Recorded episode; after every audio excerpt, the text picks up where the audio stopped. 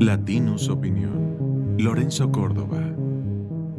El 2024, que acaba de iniciar, será un año de una gran complejidad política. La principal razón radica en que se llevarán a cabo las elecciones más grandes y complicadas de nuestra historia, cuya jornada electoral ocurrirá el próximo 2 de junio. Serán las más grandes, tanto por el potencial número de electores convocados a las urnas, en línea estimado que el padrón electoral y la lista nominal que de este se derivará rondará los 98 millones de ciudadanas y ciudadanos, como por el número de cargos en disputa. Más de 20.300 puestos de elección a nivel federal, local y municipal serán definidos con el voto de las y los electores. Pero también serán las elecciones más complejas, entre otras razones, por la poca lealtad con las reglas establecidas que han demostrado reiteradamente tanto los partidos y sus candidaturas como los funcionarios gubernamentales empezando por el presidente de la República, que, como se ha reiteradamente demostrado, no tiene ni seguramente tendrá ningún empacho en violar la Constitución y pronunciarse desde sus canales oficiales de comunicación, en primer lugar su conferencia de prensa matutina, en favor de su partido y sus candidaturas y en contra de los villanos opositores que quieren destruir, según él, su presunta obra de transformación. Además, hay ocho desafíos que adicionalmente vuelven más complicado el contexto en el cual se está desarrollando este proceso electoral. Por su relevancia, vale la pena que cada uno de ellos sea mínimamente explicado, por lo que, por una cuestión de espacio, abordaré los primeros cuatro de estos desafíos en esta videocolumna y me reservo para mi próxima entrega de la próxima semana los cuatro desafíos siguientes. En primer lugar, debe mencionarse a los conflictos internos que se han presentado de manera preocupante en tiempos recientes, tanto en el Consejo General del INE como en el Pleno de la Sala Superior del Tribunal Electoral del Poder Judicial de la Federación.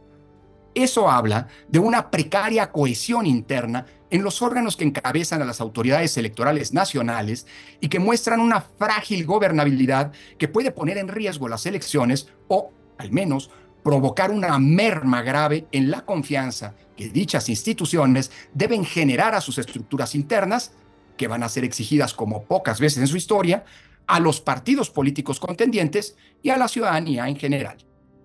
En el primer caso, en el INE, sus problemas internos han derivado en la incapacidad de construir los consensos necesarios para poder nombrar a quien se haga cargo tanto de la Secretaría Ejecutiva como una decena de cargos directivos de primer nivel que requieren el respaldo de la mayoría calificada de los integrantes del Consejo General, por lo que áreas muy sensibles del instituto hoy funcionan con encargadurías de despacho. Además, es claro que existe un deteriorado ambiente en el que, en vez de resolver internamente sus diferencias, que deberían ser no un problema, sino la riqueza misma de un órgano colegiado, las mismas se evidencian y se hacen públicas, lo que habla de la necesidad de que, con responsabilidad, se logren construir eficaces y fluidos canales de comunicación entre las y los consejeros que hasta ahora, por lo visto, no han sido posibles. Por otra parte, en el Tribunal Electoral, un órgano incompleto, porque ante las vacantes hoy funciona con cinco de sus siete miembros, nuevamente se ha renovado la presidencia con lo que en los últimos siete años, desde que se renovó la sala superior con la actual integración, han tenido seis presidencias y ninguna de ellas ha concluido, hasta hoy, el término legal para el que fueron designadas. Dicen tres magistrados que le perdieron la confianza al anterior presidente, pero nunca explicaron públicamente sus razones, lo que abre la puerta a las pocos convenientes sospechas de una intervención de intereses políticos externos en el tribunal. En segundo lugar, está la capacidad que deberán desplegar tanto el INE como el Tribunal Electoral para arbitrar adecuadamente una contienda política en la que, como hemos visto con la simulación de las pre-precampañas, no se va a caracterizar precisamente por el apego de los actores políticos a las reglas del juego establecidas. Contar con autoridades estrictas y puntuales en hacer cumplir la ley y severas en las sanciones correspondientes es algo indispensable para llevar esta elección a buen puerto. Árbitros condescendientes que ajustan las reglas a la política y no la política a las normas no le son útiles al juego democrático. Al contrario, pueden echarlo a perder.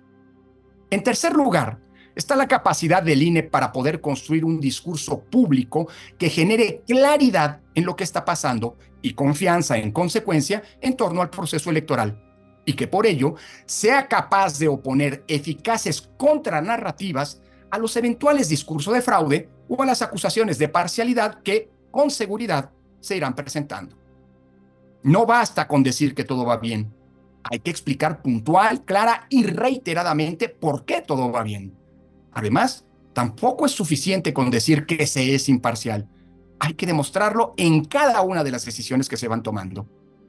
En cuarto lugar, está el hecho de que todas las salas del Tribunal Electoral, la superior y las regionales, hoy se encuentran incompletas por la negligencia del Senado de hacer los nombramientos correspondientes, hecho que responde a la política gubernamental de mermar las capacidades institucionales de los órganos de control del poder y con ello debilitarlos. El oficialismo le apuesta a un tribunal electoral débil y disminuido para sacar ventaja política de ello. A nadie le conviene eso. Quien gane puede enfrentar un problema de legitimidad muy grave, a menos que eso sea precisamente lo que se busca. En todo caso, es un juego irresponsable y peligroso. Ya volveré en este espacio para comentar los otros cuatro grandes desafíos que, a mi entender, enfrentaremos en materia electoral este año. Por lo pronto, van para todas y todos mis mejores deseos para este 2024.